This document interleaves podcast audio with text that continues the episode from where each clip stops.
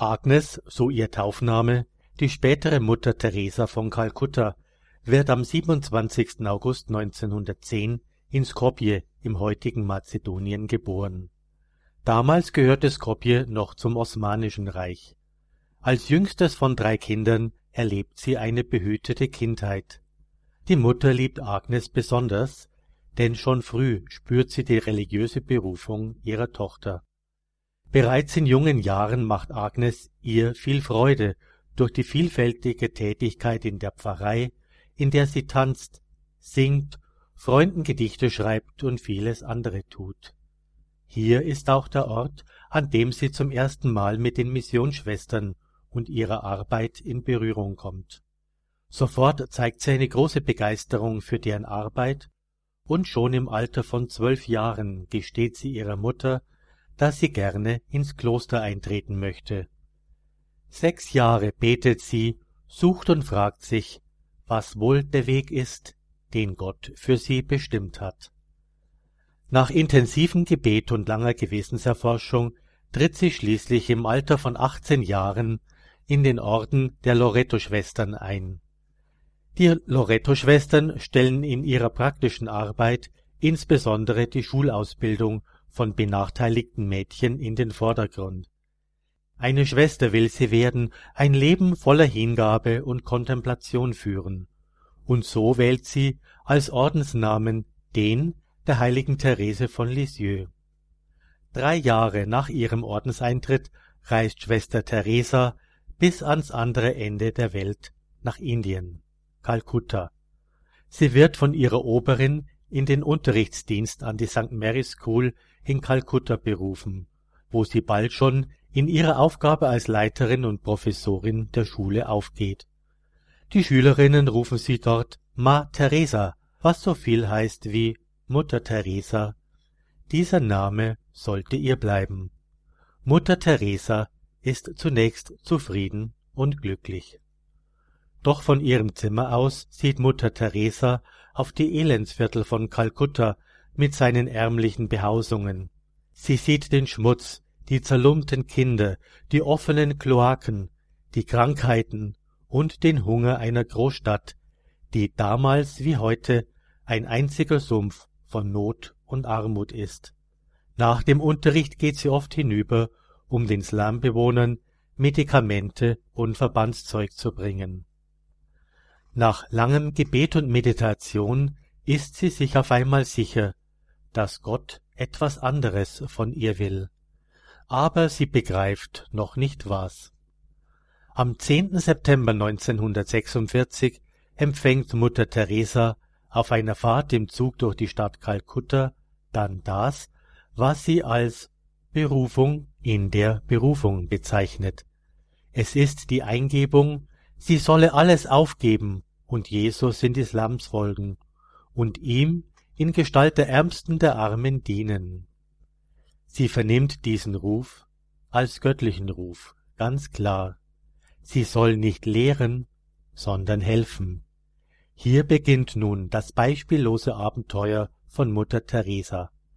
Zwei Jahre nach der Berufung in der Berufung verlässt sie ihr Kloster in der Tracht der einheimischen bengalischen Frauen, den weißen Sari mit den blauen Streifen um in den Slums von Kalkutta zu leben und den Ärmsten der Armen zu dienen. Ihr Besitz ist äußerst spärlich, ein Kreuz und ein Rosenkranz, mehr nicht. Der Anfang ist schwer. Sie sieht und erlebt die große Not der Menschen, der Kranken und der Sterbenden auf der Straße, der ausgesetzten Säuglinge und Waisen. Doch sie kann nicht viel tun. Ihr bleibt nichts anderes übrig, als die Ärmsten der Armen zu besuchen, ihnen einen Rat oder auch nur ein Lächeln zu schenken, um so Gott in ihr Leben zu bringen. Am Abend aber steht sie todmüde auf der Straße. Wie viele andere, die dort leben, ist sie ohne ein Dach über dem Kopf, ohne Bleibe, ohne einen Bissen Brot, ohne ein Glas Wasser und auch ohne die geringste Sicherheit. Doch Mutter Teresa gibt niemals auf. Die ersten, die Mutter Teresa bemerkt, sind die Kinder, die sie anfangs mit einem Stock auf dem Boden schreibend unterrichtet. Unter freiem Himmel beginnt sie mit dem Unterricht für die obdachlosen Kinder. Durch ihre Anteilnahme am Schicksal der Kinder gewinnt sie schnell die Herzen der Eltern und wird bekannt als der Engel von Kalkutta. Nach einiger Zeit schließt sich ihr eine ehemalige Schülerin an. Durch weitere Berufungen kann die Missionsarbeit in den kommenden Jahren vergrößert werden. Aus den kleinen Anfängen heraus entstehen nun Schulen, Sterbehäuser und Krankenpflegestationen. Die Zahl der Schwestern steigt und Mutter Teresa nimmt, nachdem Indien die Unabhängigkeit erhält, die indische Staatsbürgerschaft an. Mit ihren Mitschwestern lebt sie wie die Ärmsten der Armen. Die Leistungen der Schwestern beeindrucken nicht nur die Kirche. Durch das Foto eines Journalisten, der auf Mutter Teresa aufmerksam geworden war, wird sie bald schon sehr bekannt. Im Jahre 1950 wird ihr Orden vom Papst als Orden der Missionarinnen der Nächstenliebe anerkannt. Mutter Teresa erhält daraufhin zahlreiche Auszeichnungen, die sie immer als Auszeichnung nicht für sich selbst, sondern als Auszeichnung für die Armen betrachtet Darunter ist auch der Friedensnobelpreis, den sie im Jahre 1979 erhält, wohl die bedeutendste Auszeichnung, welche die kleine Frau im Sari und ihren Orden nun weltbekannt macht.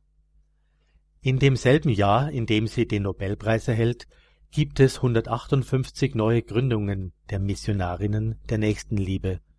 Am Heiligen Abend 1985 eröffnet Mutter Teresa in New York das sogenannte Geschenk der Liebe, ihr erstes Haus für AIDS-Patienten. In den späten 80er Jahren und während der 90er Jahre reist Mutter Teresa trotz zunehmender gesundheitlicher Probleme in der ganzen Welt umher. Neue Gemeinschaften entstehen in Südafrika, Albanien, Kuba und im Irak. 1997 kehrt Mutter Teresa nach Kalkutta zurück.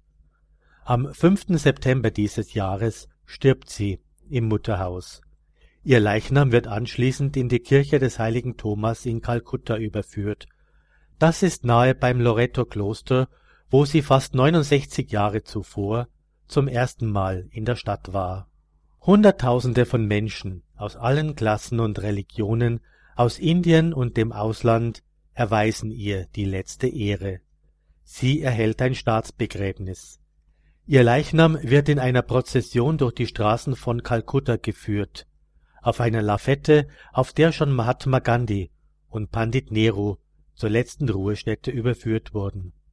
Präsidenten, Premierminister, Königinnen und Könige und Sondergesandte als Vertreter von vielen Ländern auf der Welt sind bei ihrem Begräbnis anwesend.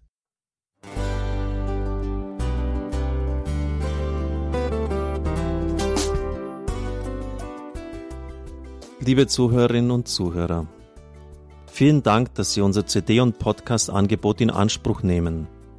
Wir freuen uns, dass unsere Sendungen auf diese Weise verbreitet werden. Dieser Dienst ist für Sie kostenlos. Für uns ist er allerdings mit einem nicht unerheblichen finanziellen Aufwand verbunden. Deshalb sind wir für jede Spende dankbar. Alle Bankverbindungen unserer Spendenkontos können Sie über unsere Homepage horeb.org unter dem Menüpunkt Spenden einsehen. Dort besteht auch die Möglichkeit, online zu spenden. Natürlich nach den neuesten Sicherheitsstandards. Sie können diese Informationen auch bei unserem Hörerservice unter der Telefonnummer 08328 921 110 erfragen. Ich wiederhole die Rufnummer 08328 921 110. Vergelt's Gott für Ihre Unterstützung. Ihr Pfarrer Kocher.